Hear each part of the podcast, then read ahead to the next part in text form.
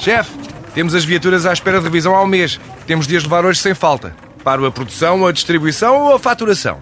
Cuide da sua empresa, que a Renault cuida das suas viaturas. Com o serviço Renault Pro Mais exclusivo para profissionais, conte com uma equipa especializada que lhe oferece soluções à medida do seu negócio e serviços como recolha e entrega de veículos para manutenção, horários de oficina alargados, serviços rápidos sem marcação e muito mais. Renault Pro Mais, ao seu lado para fazer a sua empresa crescer mais.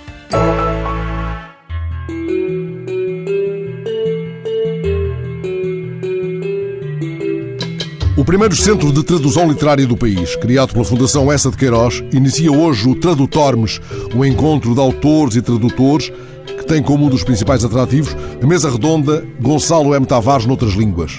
O autor de Jerusalém, de quem Saramago disse, a quando da atribuição do prémio com o seu nome, que não tinha o direito de escrever tão bem apenas com 35 anos, porque sentia grande vontade de lhe bater, vai conversar com os tradutores das suas obras para alemão e italiano.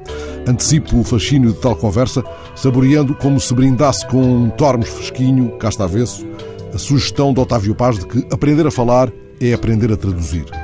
Até dia 20 decorre também na Casa de Tormes a primeira oficina de tradução literária, dedicada justamente a textos de Gonçalo M. Tavares e também de Christoph Magnusson, escritor islandês, nascido em Hamburgo, residente em Berlim, vencedor de vários prémios de tradução, responsável por muitas traduções de obras islandesas para a língua alemã. Esta iniciativa coincide com a fase de arranque do Centro de Estudos de Tradução de Tormes, que vai ser coordenado por Orlando Grossegues, professor da Universidade do Minho, há muito intimamente ligado a eventos da Fundação Essa de Queiroz. Grossegues será, aliás, o moderador da sessão com Gonçalo M. Tavares, ao fim da tarde, antes do jantar no restaurante Tormes. A conversa será em português e permitirá, por certo, belas degustações da língua, garfadas de favas levadas à boca com a lentidão de frades.